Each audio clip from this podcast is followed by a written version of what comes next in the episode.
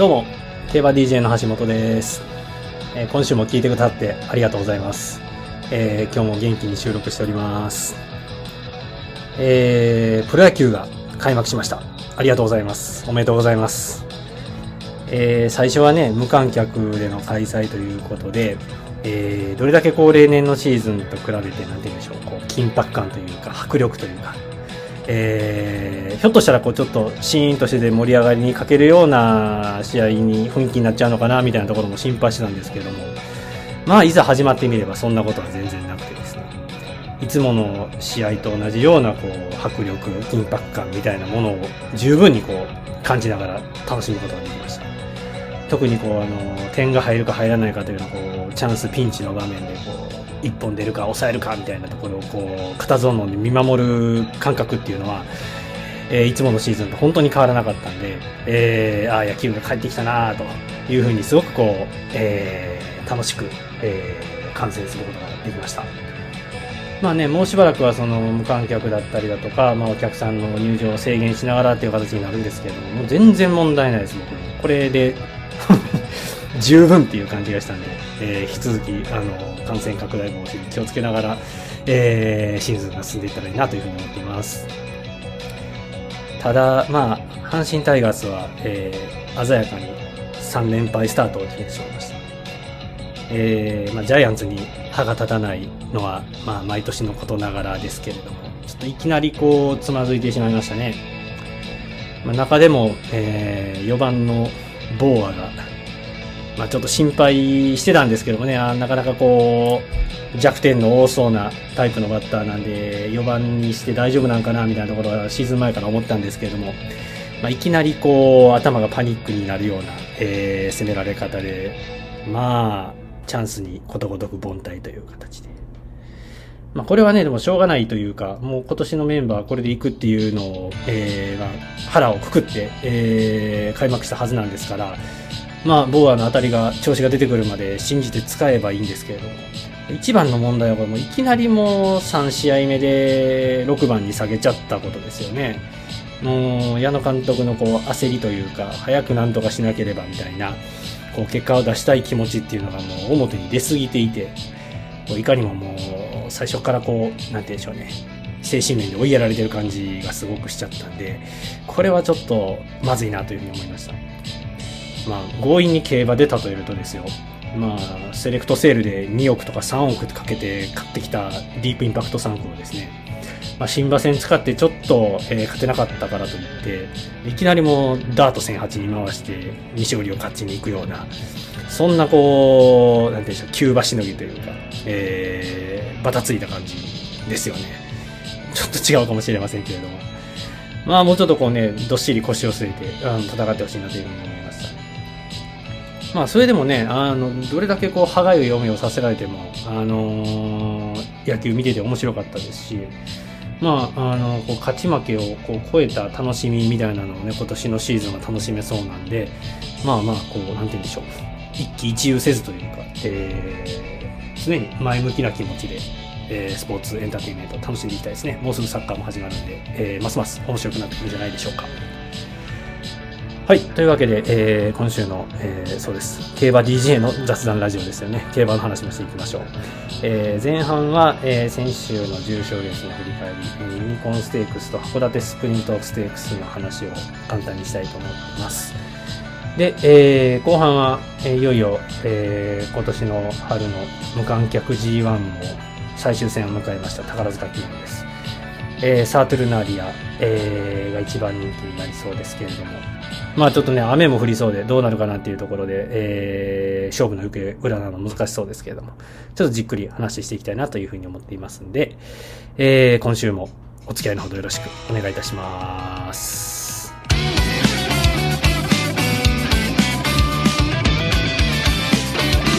Let's enjoy Kiba DJ's Free Talk Radio.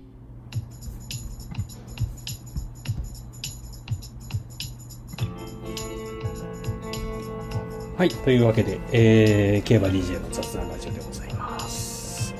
まずは先週の、えー重賞レースの振り返りをしていこうと思うんですけれども、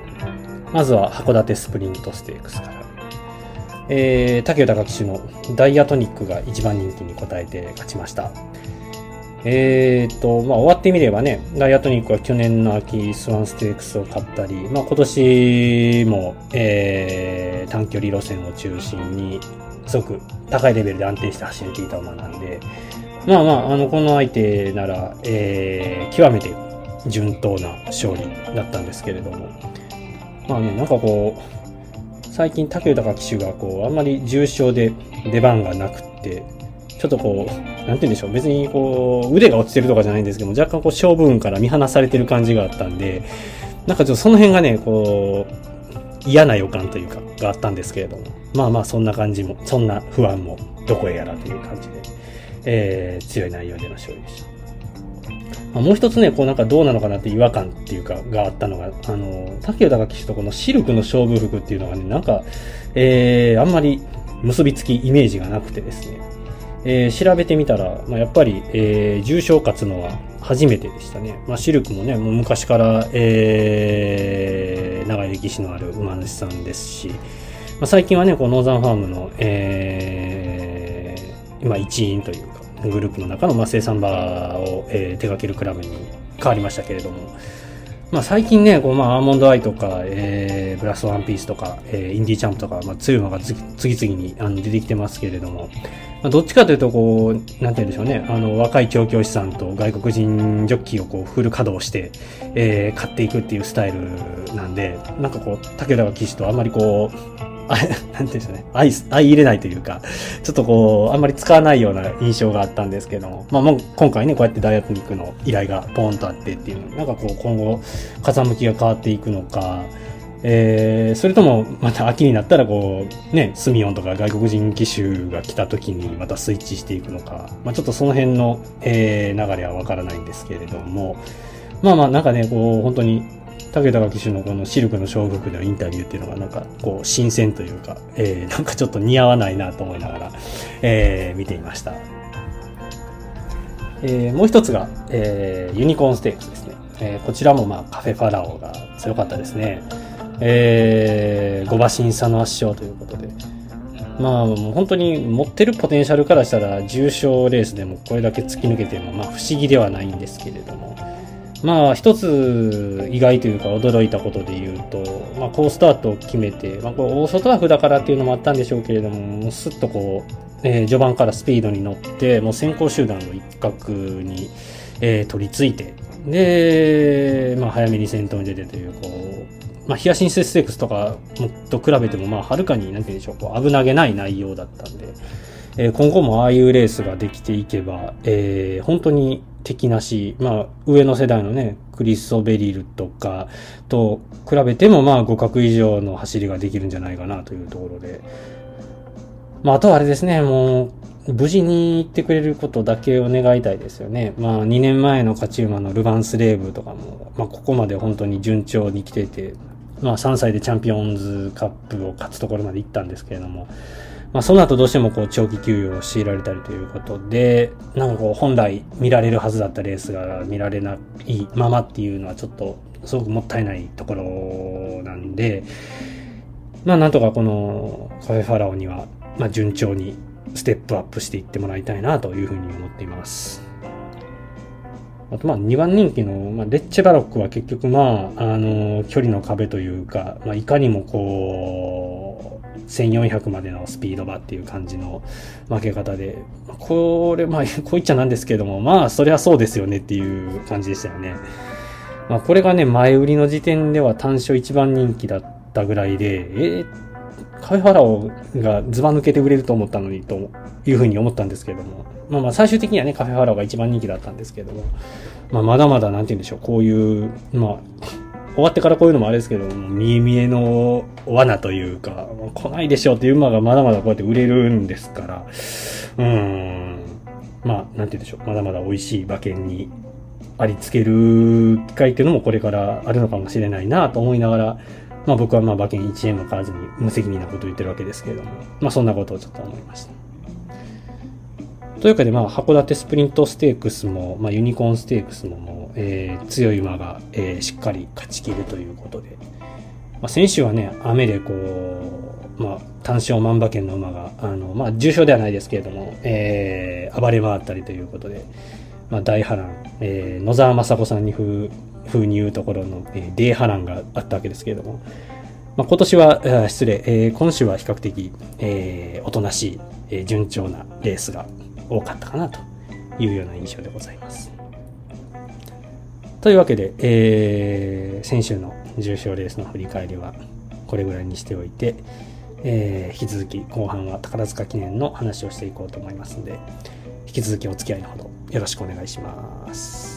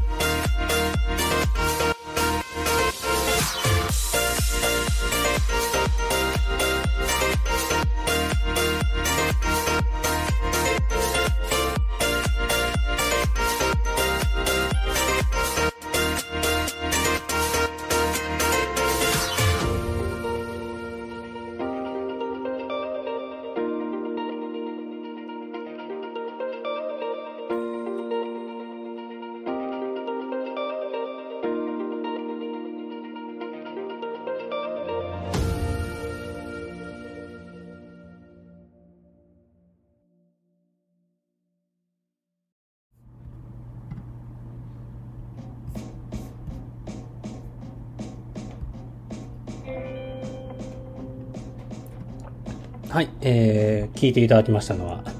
毎度おなじみ、パイナップルミュージックさん、えー、ニューデイという曲をお送りしました。えー、今日もパイナップルミュージックさん、本当にありがとうございます。いつも助かっております。さてさて、えー、宝塚記念ということでですね、どうでしょう？なんかこう、比較的メンバーが揃った感はあるような、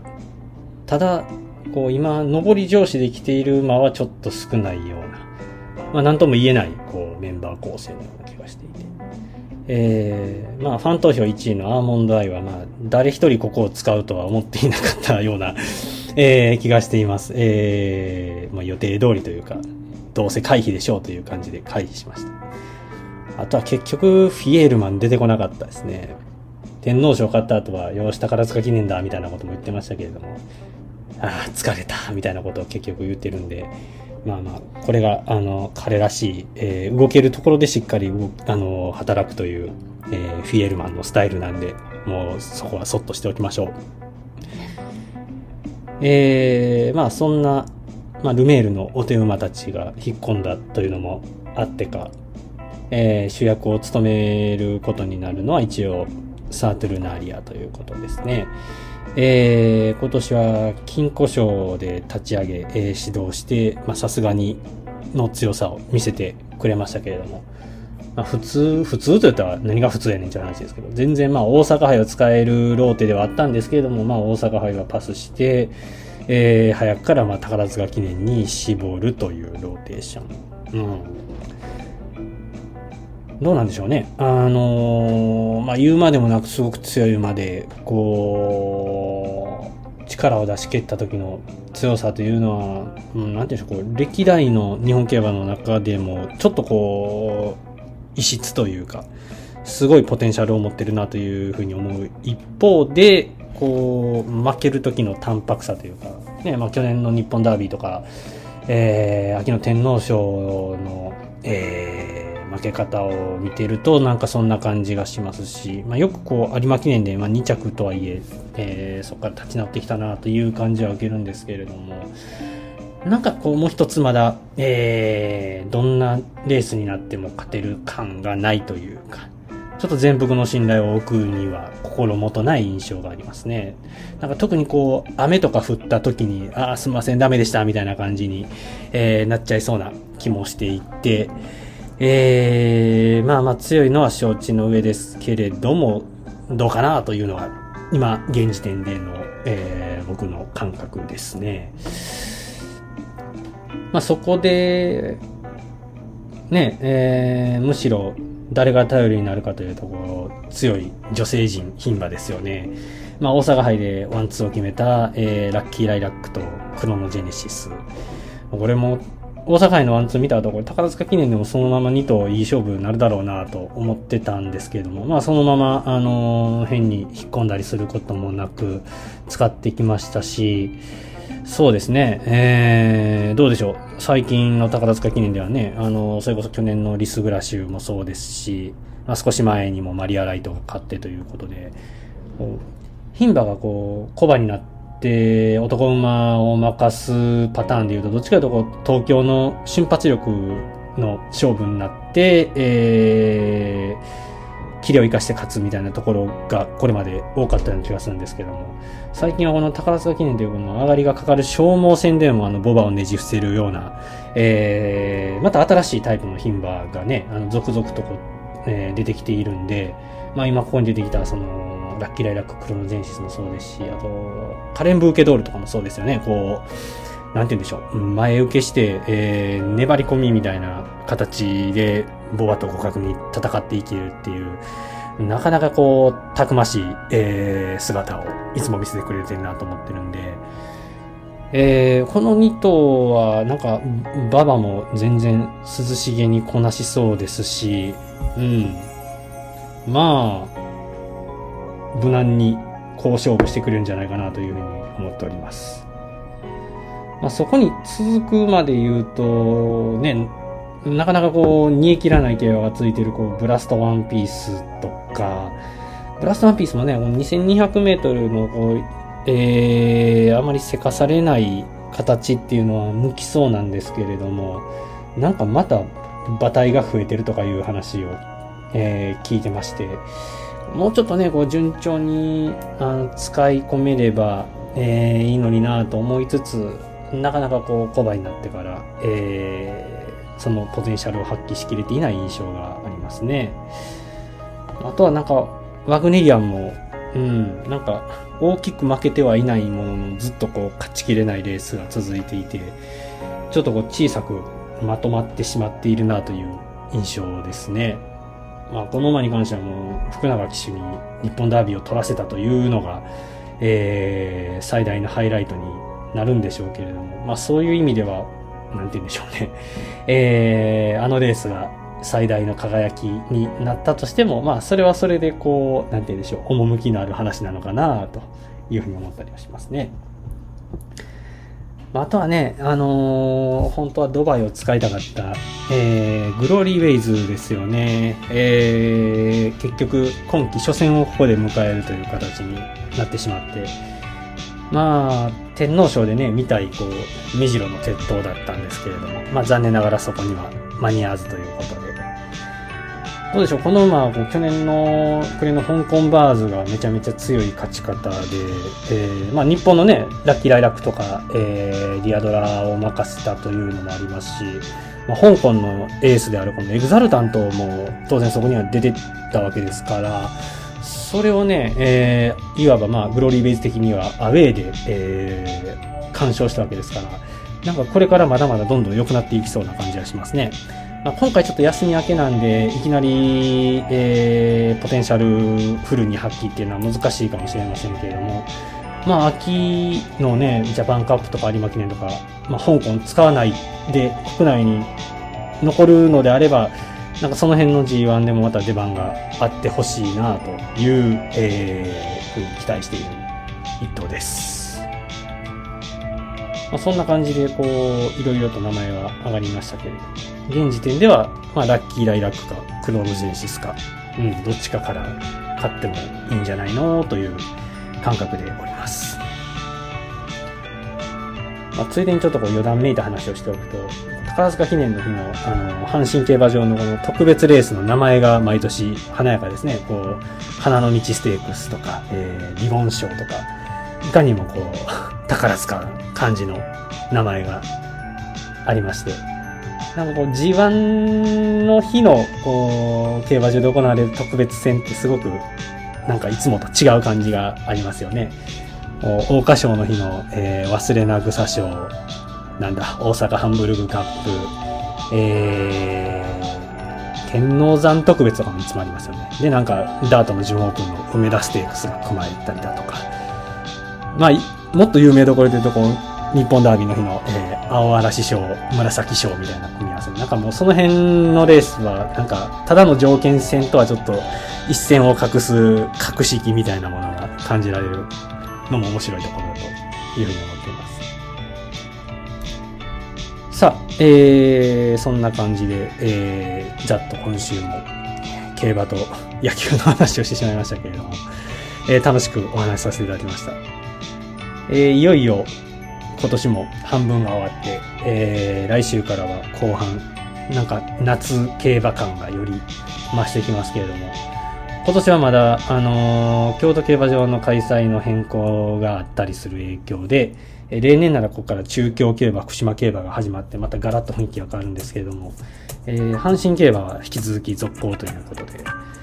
この阪神開催もね、あのー、評判のいい新馬戦、新馬がデビューする予定が結構いろいろ組まれているんで、まあ、その辺も皆さん、えー、お見逃しのないように、えー、見ていただければというふうに思っております。どうでしょうね。あのー、7月から、まあ、政府のガイドラインでは、えー、観客を入れたスポーツイベントとかもやっていいですよということになりましたけれども、競馬場は、なんか雰囲気的にはこう、秋ぐらいから入れていきましょうかみたいなことが言われているような、まだ定かではないような。まあね、あの、本当に馬券はどこでも売れてしまうということが皮肉にも明らかになったんで、まあ、無理をする必要はないのかなと思いつつ、まあ、夏競馬ぐらいから徐々に、えー、お客さんありでのシミュレーションというか、えー、をしていってもいいんじゃないかなと思いつつ、まあ、僕はね、えー、まだまだ遠征するということはなかなか難しいと思うんで、引き続き、えー、競馬はテレビで見つつ、まあ、徐々にこう、えー、元の競馬場に戻っていく姿が、えー、早くやってくることを願いながら、楽しみにその日を待ちたいというふうに思っております。はい、えー、そんな感じで今週もお付き合いいただきまして、どうもありがとうございました。えー、今週は多分ちょっと YouTube だけじゃなくって、もう、ポッドキャストだけの配信にしようかなと、ちょっと手間を削減する意味でも、ポッドキャストに絞っていってもいいのかなというふうに思ってるんですけれども、まあまあ、あの、そんな感じで、えー、よろしく引き続きお付き合いいただける方は、えー、聞いていただけると嬉しいです。はい、えー今週もありがとうございました。またお会いしましょう。えー競馬 DJ の橋本でした。ありがとうございました。